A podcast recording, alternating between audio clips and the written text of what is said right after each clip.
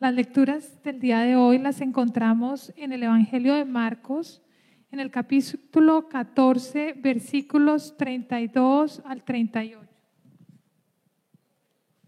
Nuevamente las encontramos en el Evangelio de Marcos, capítulo 14, 32 al 38. Pueden seguir en la pantalla o si tienen sus, sus Biblias. Fueron a un lugar llamado Getsemaní y Jesús le dijo a sus discípulos, siéntense aquí mientras yo oro. Se llevó a Pedro, a Jacobo y a Juan y comenzó a sentir temor y tristeza. Es tal la angustia que me invade que me siento morir, les dijo quédense aquí y vigilen. Yendo un poco más allá, se postró en tierra y empezó a orar que de ser posible no tuviera él que pasar por aquella hora.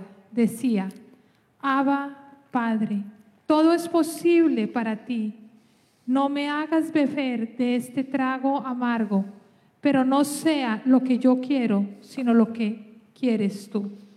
Luego volvió a sus discípulos y los encontró durmiendo, dormidos. Simón le dijo a Pedro, ¿estás dormido?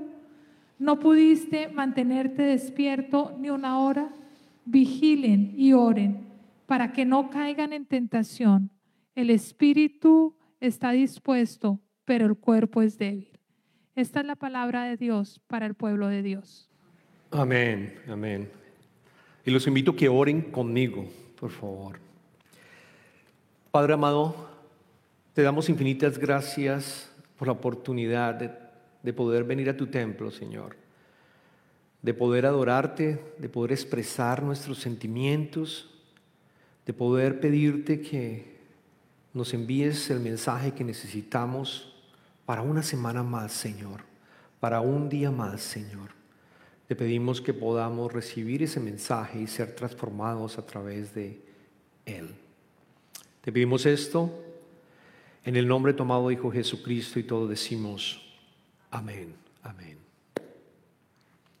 Muchas veces en nuestras vidas nos encontramos en situaciones tan críticas, tan dramáticas, en donde, en donde sentimos temor, sentimos tristeza y algunas veces llegamos a decir, yo quisiera morirme, yo quisiera llegar al fin porque no puedo sostener esto.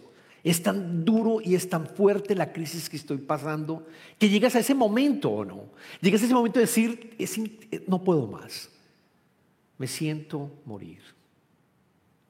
Y para el mensaje estaba acordándome de cuando sentí ese sentimiento de temor, de tristeza, de angustia. Y recuerdo el embarazo de mi tercera hija Juana. Nosotros ya hemos tenido dos hijos, Andrés, Felipe y Carolina. Habían pasado cuatro años y Ana quedó embarazada de Juana. Y nos pusimos muy alegres porque nos dio un regalo nuevamente. El Señor, un hijo es un regalo, es una bendición de Dios.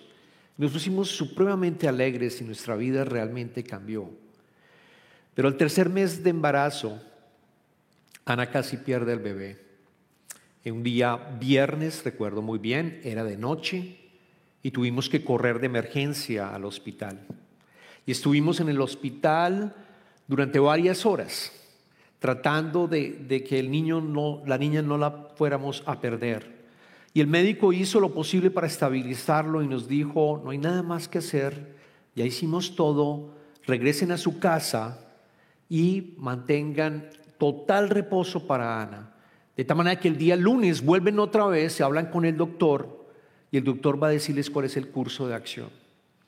Durante ese fin de semana, tristeza, angustia, temor, y, finalmente llegamos el día lunes y el doctor nos dijo, no hay nada más que hacer, ella tiene placenta previa, presenta placenta previa y tiene que mantenerse en completo reposo. Estamos hablando de seis meses de completo reposo. Fue algo bastante fuerte para nosotros. Era día tras día que nosotros teníamos que experimentar esa angustia, saber, ¿será, ¿será que perdemos a Juanita o será que la vamos a tener? Gloria a Dios que la tuvimos finalmente, gloria a Dios que llegó a nuestra vida, pero recuerdo claramente que yo decía, me siento morir porque no sabía qué iba a pasar, no sabía qué iba a ocurrir después.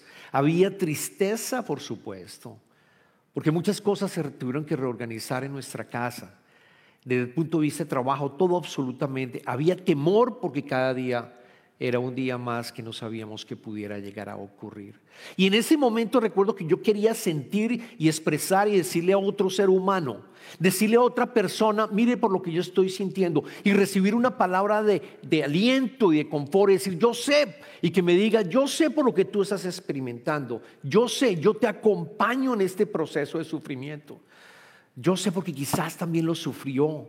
Y yo quisiera tener ese, ese mensaje y vivimos de cierta manera con esos periodos de angustia y de oscuridad y quisiéramos recibir de alguien esa palabra y pudiéramos entender, pudiéramos reaccionar, podemos identificarnos con alguien. Y hoy te digo que en, el, en lo que vamos a aprender en el día de hoy de Jesucristo, en los sermones que estamos llevando vida en comunidad, la importancia que tiene que tú veas a Jesucristo también en su humanidad. Que no solamente veas a Jesucristo en su divinidad, sino que también veas a Jesucristo en su humanidad. Porque Él fue 100% divino y Él fue 100% humano. Luego podemos aprender de Jesucristo, su vulnerabilidad. Eso es lo que vamos a aprender en el día de hoy. Y vamos a y quiero que te lleves también como algo muy clave, muy importante, es que no hay nadie, no hay nadie en este mundo con el cual tú te pudieras identificar con tus sufrimientos que Jesucristo. No hay nadie más. Podemos ir, sí, y lo vamos a ver, a otros seres humanos, nuestros familiares, pero con el que más tú te puedes identificar es con Jesucristo, el Hijo de Dios, y vamos a aprender por qué. Vamos a aprender con él. Vamos a ver tres cosas importantes que están en las escrituras del día de hoy. Primero, en esos momentos, en esos momentos de temor, en esos momentos de tristeza, en esos momentos de angustia, Jesucristo recurre a la oración. Segundo, en esos momentos, Jesucristo recurre a sus amigos más cercanos y los invita a orar con Él. Y tercero, Jesucristo reconoce el poder de Dios, pero acepta su voluntad. Todo esto lo vamos a ver en los versículos que acabamos de ver.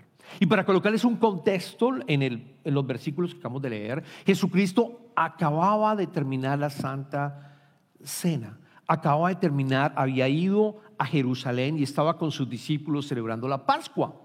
Y llevó a cabo la Santa Cena con ellos. La última Pascua con ellos.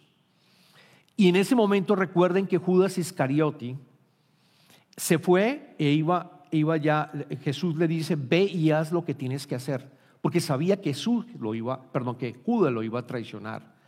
Así que él sabía que el momento llegaba en que iba a ser apresado, iba a ser ajusticiado de una manera, ah, de una manera no, no, de una manera completamente fuerte y absurda porque, porque todo lo que se, colocó desde el punto de vista de acusarlo era falso y finalmente iba a morir en un madero. Él sabía lo que se venía, tenía esa angustia. ¿Y qué decide hacer? Lo primero, recurre a la oración. Y, es importante que entendamos, es importante que entendamos que Jesucristo, el Hijo de Dios y Dios mismo, recurre a la oración en estos momentos. Y es un mensaje también para nosotros. Debemos recurrir a la oración. Y usted dirá, pastor, es muy sencillo, siempre lo han dicho en todos los sermones, pero quiero que entiendan la importancia. Es Dios, el Hijo de Dios, es Dios quien en estos momentos va a su, a, su, a un momento privado con el Señor, con el Padre y ora con Él. Y no es la única vez que Jesucristo lo hace. Vamos a ver que Jesucristo, cuando lee los evangelios, Jesucristo en los momentos que tenía que tomar una decisión importante en su ministerio, en el momento que había crisis, él oraba. Vamos a ver dos versos. Un primer momento, cuando Jesucristo, por ejemplo, tuvo, cuando Jesucristo eh, tuvo que justo en, arrancar en el Evangelio de Marcos, en su, vayamos a Marcos capítulo primero cuando se encontraba ya siendo curando a varios enfermos, llamándolos, había llamado ya a los primeros discípulos, había expulsado un espíritu maligno. Estamos en Marcos capítulo primero y quiero que, que leas el versículo 35, le damos del versículo 35 al 38 y notemos lo que hace Jesucristo. Muy de madrugada, muy de madrugada, cuando todavía estaba oscuro, Jesús se levantó, salió de la casa y se fue a un lugar solitario donde se puso a orar. Simón y sus compañeros salieron a buscarlo. Por fin lo encontraron y le dijeron, todo el mundo te busca. Jesús respondió, vámonos de aquí a otras aldeas cercanas donde también pueda predicar. Para esto he venido. Y a mí me sorprende que en el momento, en su cúspida, realmente en el primer capítulo, cuando todo el mundo lo estaba siguiendo, porque leemos en unos versículos anteriormente que todos estaban justo siguiendo a Jesucristo. Uno diría, yo me quedo acá. Yo sigo trabajando en el ministerio y sigo teniendo más fruto en el ministerio. ¿Qué hace Jesucristo? Ora por guía para saber cuál es el siguiente paso que él tiene que hacer en su ministerio. Igual, Padre, muy de mañana, cuando hay silencio, cuando hay solitud, y le pide al Padre, quizás le pidió, me quedo acá, me voy a otro lado, ¿qué quieres que tú hagas, Padre? Y le responde, ve claramente, porque todos lo empiezan a buscar, lo están buscando, claramente lo entendemos, que lo están buscando, y le dice, vámonos de aquí a otras aldeas cercanas para seguir predicando las buenas nuevas, para seguir predicando el Evangelio. En una segunda oportunidad que quiero que vayan está en el Evangelio de Lucas, en donde Jesucristo también vuelve a orar en un momento estratégico. ¿Por qué? Porque tenía que nombrar a todos sus doce discípulos. Yo me imagino que al principio lo empezaron a seguir varias personas y él empezó a decir, ¿con quién voy, ¿a quién voy a nombrar? Como mi discípulo, como mi grupo pequeño de doce personas. ¿Quiénes van a ser ellos? Será Pedro, será Jacobo, será Juan. ¿Quiénes van a ser? Nuevamente va a la oración, recurre a la oración en momentos de crisis porque quizás tenía que tomar esto en momentos de angustia porque no sabía qué pasa si me equivoco o no. Y lo vemos en el capítulo, Lucas capítulo 6, versículo 12, cuando él nombra a los doce apóstoles, al versículo 13, y dice, por aquel tiempo se fue Jesús a la montaña a orar y pasó toda la noche en oración a Dios, toda la noche en oración a Dios. Al llegar a la mañana, llamó a sus discípulos y escogió a doce de ellos, a los que nombró apóstoles. Decisión estratégica que él tenía que tomar. Nombrar a esos doce que lo iban a acompañar durante sus tres años de ministerio. Y lo vemos acá, en este momento, cuando él sabe que está a punto de ser crucificado o ajusticiado, y les dice, fueron, a, dicen las escrituras en el, en, el, en el, Marcos capítulo 14 que habíamos eh, leído al principio, fueron a un lugar llamado Getsemaní y Jesús les dijo a sus discípulos, siéntanse aquí mientras yo oro, mientras yo oro. Y quiero que veas y sientas y te des cuenta, esta es una invitación a que veas la parte humana de nuevo de Jesucristo. Y yo me pongo a pensar, si yo fuera a arrancar una nueva religión, si yo fuera a arrancar una religión, yo no dejaría que en la Biblia estuvieran estos versos. ¿O no? Porque yo quisiera mostrar a un Jesús divino. Yo no quiero mostrar a un Jesús vulnerable. Yo no quiero mostrar a un Jesús que tiene que orar para tomar una decisión. Yo no quisiera mostrar a un Jesús que tiene que orar en un momento de crisis y de angustia, porque lo mostraría demasiado vulnerable o no. Esos versos están acá porque tienen que estar acá, porque nos quiere enseñar Jesucristo, tú, vea cómo soy como ser humano. Olvídate lo que tú pensaste de ser un ser humano. Un ser humano como lo diseñé a la imagen y semejanza de Dios Padre, soy yo. Él recurre al Padre en todo momento, en toda circunstancia, en todo momento que tú tienes tensión y tú tienes, y tú tienes eh, eh, retos importantes que no sabes ni siquiera a dónde coger, que de pronto tú digas, me siento morir porque no me siento acompañado. ¿Qué te dice el Señor? ¿Qué hizo Jesucristo? Ora, ora. Él es 100% humano, Jesucristo, y 100% divino. Y aquí es importante reconocer, acuérdense, Jesucristo nació por el poder del Espíritu Santo, por obra y gracia, y nació de virgen, la Virgen María, y nació de la Virgen María. Y a veces nosotros, la iglesia evangélica, se olvida de María. Y yo creo que es importante que reconozcamos y volvamos a colocar el valor y la importancia que tiene la Virgen María, porque ella fue la primera discípula. Ella dijo sí al Padre, que se haga tu voluntad. Ella prestó su matriz para que naciera el Hijo de Dios, para que naciera Dios. Y lo siguió.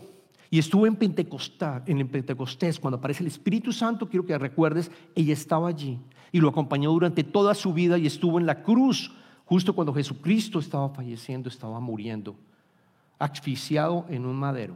Ahí estuvo ella. Luego reconozcamos su, su naturaleza, 100% divino, 100% hombre, 200%.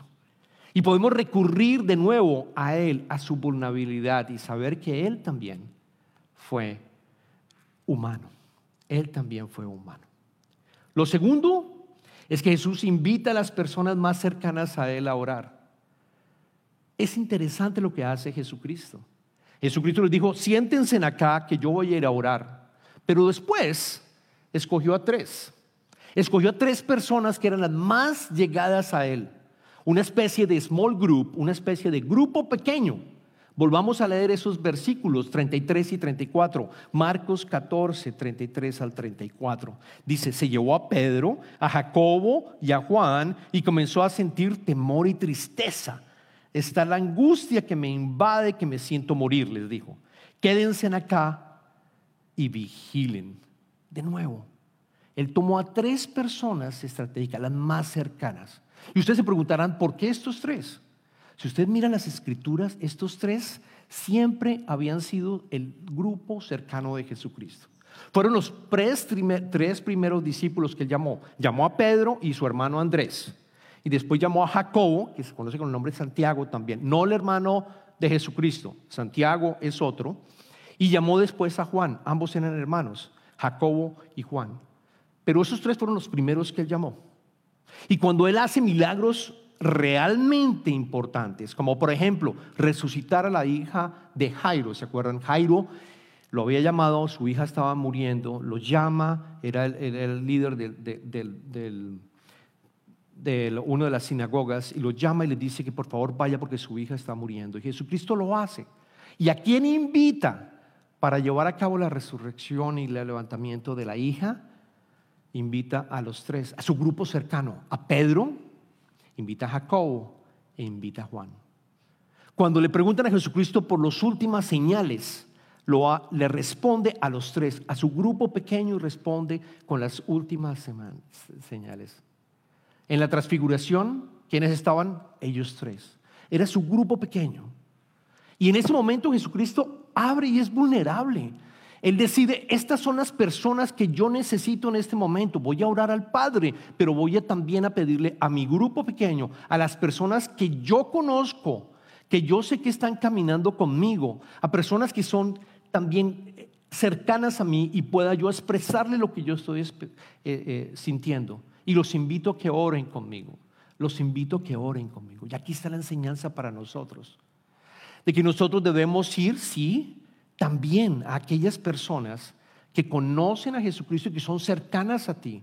Aquellas personas que están en tu small group y tu grupo pequeño.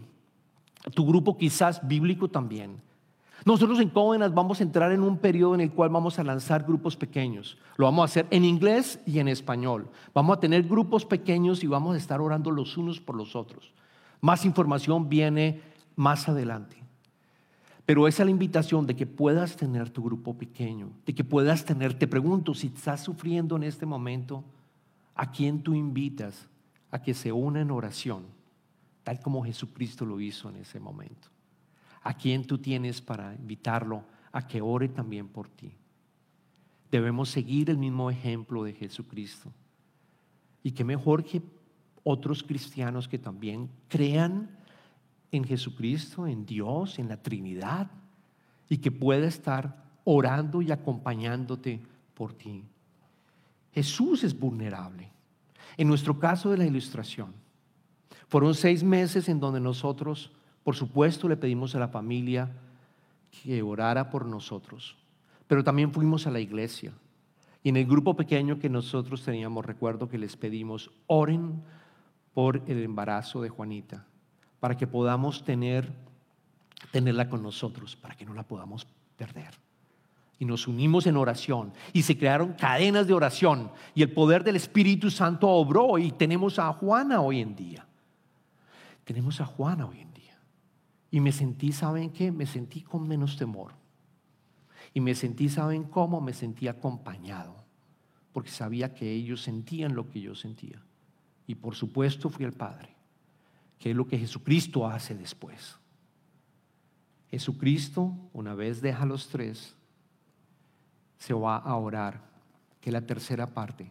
Jesucristo reconoce el poder de Dios, reconoce el poder de Dios y acepta su voluntad. Vayamos a mirar los versos 35 y 36. Yendo un poco más allá, se postró en tierra y empezó a orar que de ser posible no tuviera él que pasar por aquella hora. Decía, Abba, Padre, todo es posible para ti. No me hagas beber ese trago amargo. Pero no sea lo que yo quiero, sino lo que quieres tú. Divino la, oración de Jesucristo, porque nos da muestra, primero, se postra.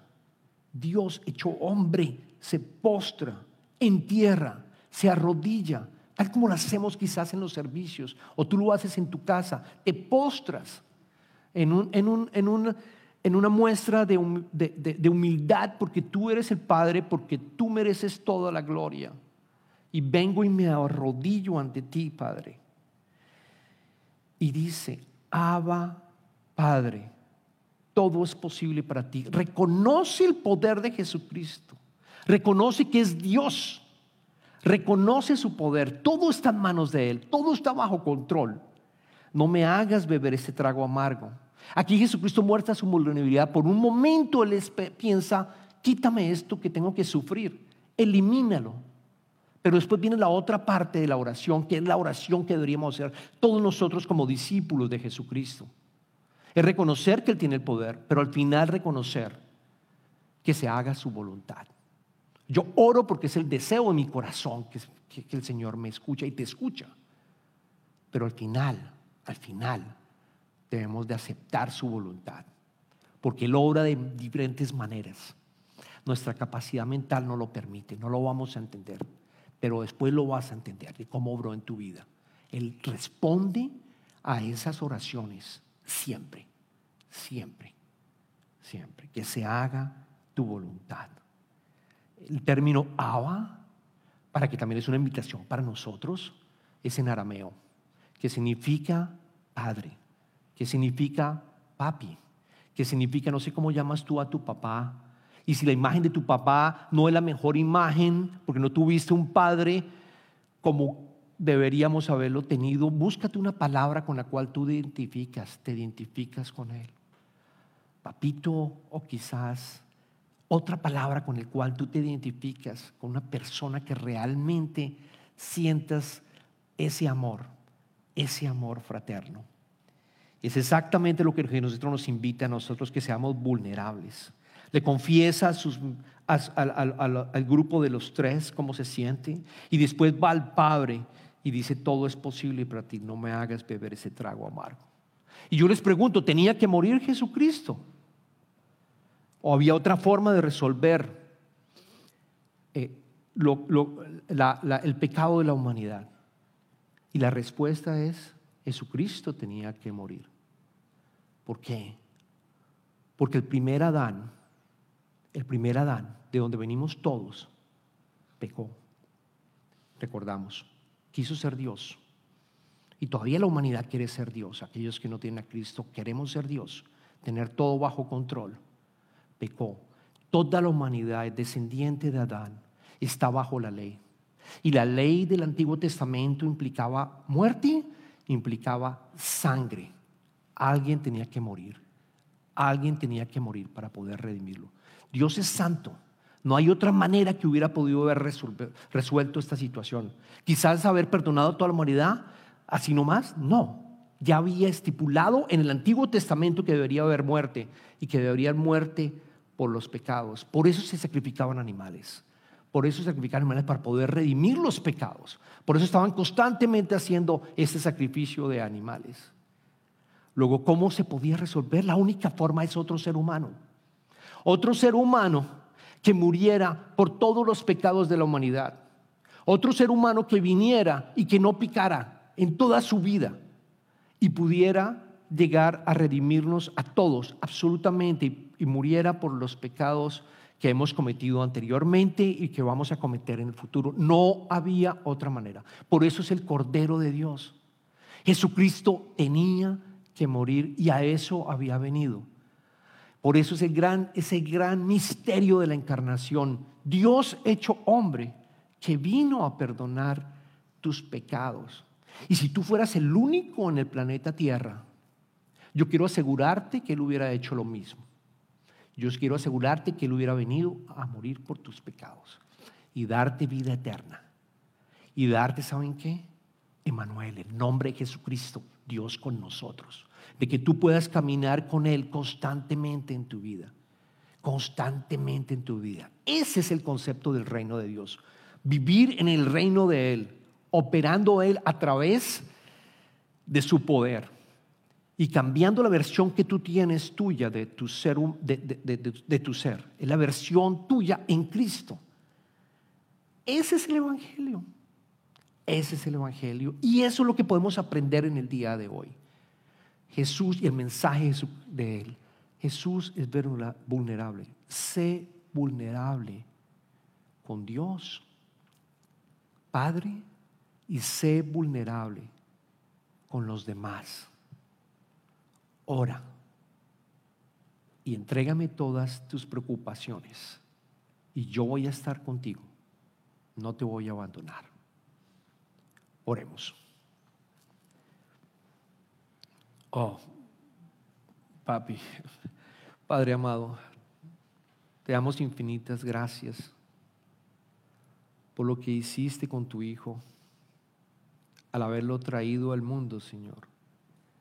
De tal manera que es el segundo Adán y nosotros pudiéramos llegar a tener una nueva vida, una vida contigo, Señor.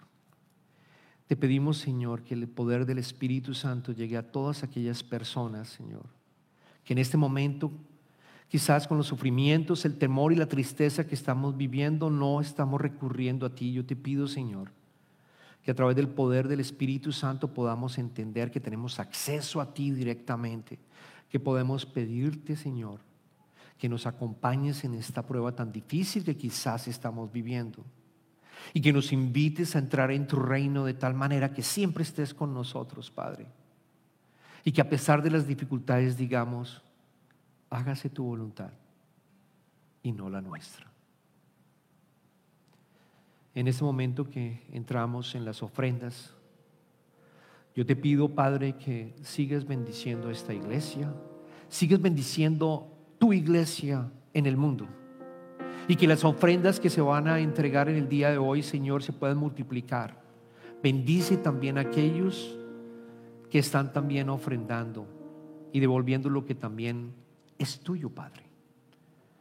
Te pedimos esto en el nombre del Padre, del Hijo y del Espíritu Santo. Y todos decimos, amén.